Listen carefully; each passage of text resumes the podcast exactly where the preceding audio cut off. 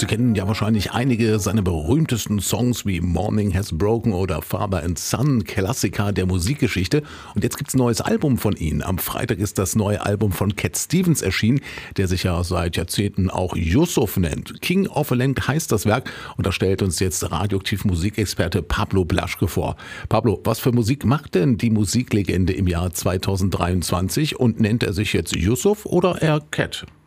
Cat Stevens hat ja dieses Album als Interpret jetzt betitelt mit Yusuf und Cat Stevens. Die drei Alben, die er vorgemacht hat, hat er alle unter dem Namen Yusuf gemacht. Und dieses Album ist eine Reise durch einige Jahrzehnte der Rock- und Popgeschichte mit der musikalischen Ikone der 70er Jahre. Und das war Cat Stevens. Bis er 1977 dann seinen Namen beim Übertritt zum Islam änderte. Wie gesagt, einige Alben dann unter dem Namen Yusuf. Jetzt aber ist das für ihn, das Album, eine Verschmelzung zwischen Yusuf und Cat Stevens. Zwölf Jahre haben er und sein Produzent Paul Samuel Smith, den kennen sicherlich einige noch als ehemaligen Bassisten von den Yardbirds, an diesem Album gearbeitet.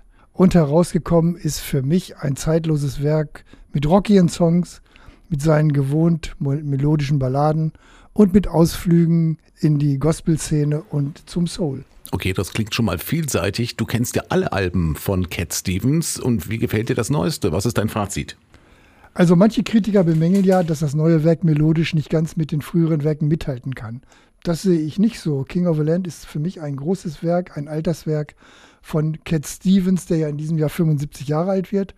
Und für mich hat er sich eindrucksvoll zurückgemeldet. Es sind schöne Balladen drauf, wo man sofort erkennt, das ist Cat Stevens. Teilweise auch ein oder zwei rockige Nummern, hat er ja früher auch schon gemacht. Was dann viele auch noch bemängelt haben, ist, dass seine Texte teilweise dem Koran entnommen sind. Aber er sagt, er will damit keineswegs die Leute missionieren. Er hat durch diesen Glauben in seiner Weltanschauung Sicherheit gefunden und das Gefühl könnte man in seinen Songs nachempfinden. Für mich ein schönes Album und es lohnt sich zuzuhören. Und genau das können Sie heute Abend bei uns. Pablo Blaschke wird das komplette neue Album von Cat Stevens, Schrägstrich Yusuf, spielen dazu interessante Hintergrundinfos geben.